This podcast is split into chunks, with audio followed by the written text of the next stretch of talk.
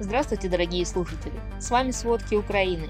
Сегодня 27 июня 2022 и 124 день полномасштабной войны России с Украиной.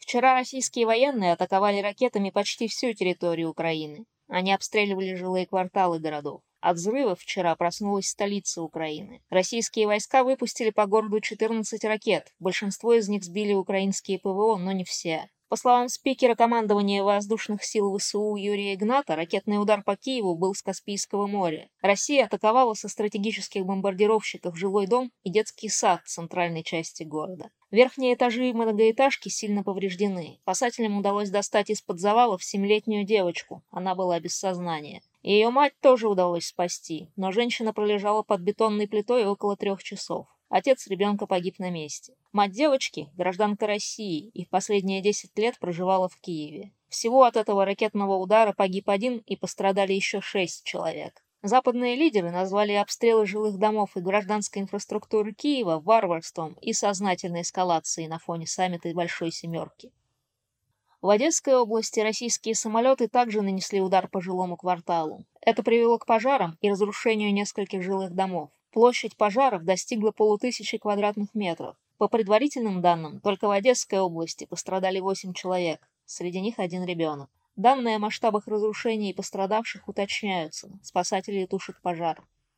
Рано утром российские войска также обстреляли Широковскую общину Николаевской области. Эта атака разрушила детский сад и жилой дом, повредила детскую площадку. К счастью, обошлось без жертв.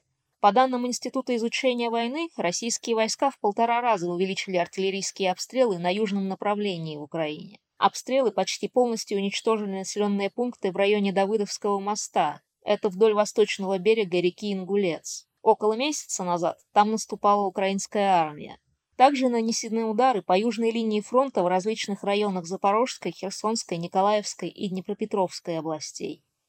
Кроме того, по информации Института изучения войны, российская сторона на оккупированных территориях похищает и пытает людей. Южное оперативное командование Украины заявило, что российские силы похищают родственников украинских солдат и военнослужащих в Николаевской и Херсонской областях. Украинский мэр Энергодара Дмитрий Орлов тоже обвинил российские силы в Энергодаре в том, что они похищают и пытают людей. Они пытаются получить информацию о незаконной деятельности, скорее всего, так называют партизанщину. Чем активнее действуют украинские партизаны, тем больше усиливается полицейское патрулирование и чаще случаются похищения.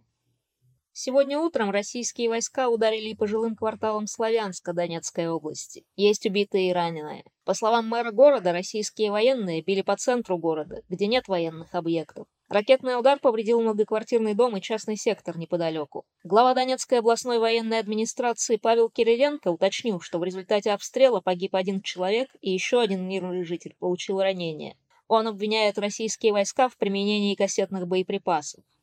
А в оккупированном Мариуполе Донецкой области продолжаются страшные находки. Советник мэра Мариуполя Петр Андрющенко заявил, что в городе нашли еще более сотни тел мирных жителей, которые погибли из-за бомбардировки российской армии. Тела до сих пор под завалами. По его словам, оккупационные власти не планируют вытаскивать и перезахоранивать их. В городе продолжается эксгумация тел, но в приоритете дворы школ и детских садов, где мариупольцы были вынуждены хранить своих близких. После эксгумации ямы там обрабатывают от запаха. На улицах и во дворах после эксгумации обработка не производится. Напомним, по самым минимальным оценкам мэра Мариуполя от российской агрессии в городе погибли более 22 тысяч человек. Но проверить эти цифры через независимые подсчеты пока невозможно. Продолжают гибнуть мирные жители и в Харьковской области. В Чугуевской общине от российских обстрелов вчера двое человек погибли и один был ранен. Такие цифры озвучила мэр города Галина Минаева.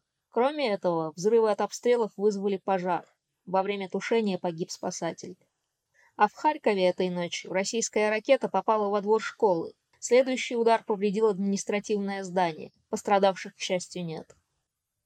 В воскресенье сильный удар нанесли и по Сумской области. Российские войска снова обстреливали со своей территории область неуправляемыми ракетами. Их выпускали с вертолетов. По словам главы областной военной администрации Сумской области Дмитрия Живицкого, в течение дня выпустили 150 снарядов. Больше всего пострадала Краснопольская община, где за день было зафиксировано около сотни прилетов. Из-за обстрелов Сумской области один человек погиб, еще один госпитализирован. В Американском институте изучения войны считают, что удары по Киеву были ответом на обсуждение западных лидеров помощи Украине во время саммита Большой Семерки. Приблизительно то же самое Россия делала 29 апреля во время визита генерального секретаря ООН Антонио Гутерреша в Киев. Тогда в Киеве тоже прогремели взрывы. В то же время, по данным института и BBC, Россия продолжает тайную мобилизацию. 28 июня Государственная Дума России объявила о планах рассмотреть поправку к закону о воинской службе. Эта поправка позволит предлагать военные контракты юношам сразу после достижения совершеннолетия или окончания средней школы. Сейчас для этого нужно хотя бы закончить техникум и отслужить срочную службу. В мае Путин уже отменил возрастной предел для первого контракта. Теперь заключить его можно и после 40 лет. Все это делается на фоне масштабных потерь российской армии в Украине. А Беларусь, по сведениям Генштаба ВСУ, поставляет России боеприпасы для войны. Очередная партия состояла из 20 вагонов. Ранее представители Генштаба писали, что Беларусь может предоставить России свое вооружение и военную технику, которую в дальнейшем можно перебросить на Донецкое и Херсонское направление. Так, Соединенные Штаты намерены купить для Украины передовые зенитно-ракетные системы средней и большой дальности. Об этом объявил президент Джо Байден. А CNN сообщает, что новая военная помощь, скорее всего, будет включать дополнительные артиллерийские боеприпасы и контрбатарейные радары. Издание отмечает, что украинские чиновники просили предоставить систему противоракетной обороны «Досамс». Она способна поражать цели на расстоянии более 160 километров. Скорее всего, украинским войскам придется пройти обучение, чтобы применять это оружие. Но оно поможет защитить украинские города от ракетных ударов, таких как на этих выходных. Дополнительные санкции на Россию наложила Япония. Об этом заявил премьер-министр Фумио Кисида. Теперь под запретом импорт российского золота и предоставление России бухгалтерских, трастовых и многих других услуг. По словам японского премьера, запрещена продажа около 90 видов товаров компаниям, которые связаны с оборонной сферой. Также, согласно данным Министерства иностранных дел Японии, под санкции попали два российских банка – Кредитный банк Москвы и Россельхозбанк. Японские санкции коснулись и Беларуси за активное участие в войне против Украины. Под ограничительные меры попал Белорусский банк развития и реконструкции. Активы всех подсанкционных банков будут заморожены на территории Японии. В России же произошел дефолт по суверенному долгу в иностранной валюте. Это первый прецедент такого масштаба с 1918 года. Это случилось первый раз с 1918 года. Дефолт возник из-за давления санкций, которые сделали невозможным платежи зарубежным кредиторам, сообщает Bloomberg. По оценкам издания, это признак того, что страна превращается в экономического, финансового и политического изгоя. Так, с начала марта валютные резервы Центрального банка России остаются замороженными, а крупнейшие банки оторванными от мировой системы. Однако, учитывая ущерб, который санкции уже нанесли российской экономике и рынкам, этот дефолт скорее символический. Вряд ли его заметит население. Сама же Россия отказалась признавать дефолт и заявила, что у нее есть средства, чтобы покрыть какие-либо счета, но нет возможности произвести оплату. Россия заявляет, что планирует выплачивать свой непогашенный суверенный долг в 40 миллиардов долларов в рублях. С 28 по 30 июня в Мадриде пройдет саммит НАТО. Скорее всего, члены Альянса примут решение об увеличении контингента на Востоке и переосмыслении отношений с Россией и Китаем. Цель встречи лидеров стран Альянса – показать России, что НАТО готово реагировать на агрессивные действия против своих членов. По данным источников издания «Эль Паис», переговоры на саммите приведут к увеличению количества вооружений и военных, готовых к обороне стран НАТО.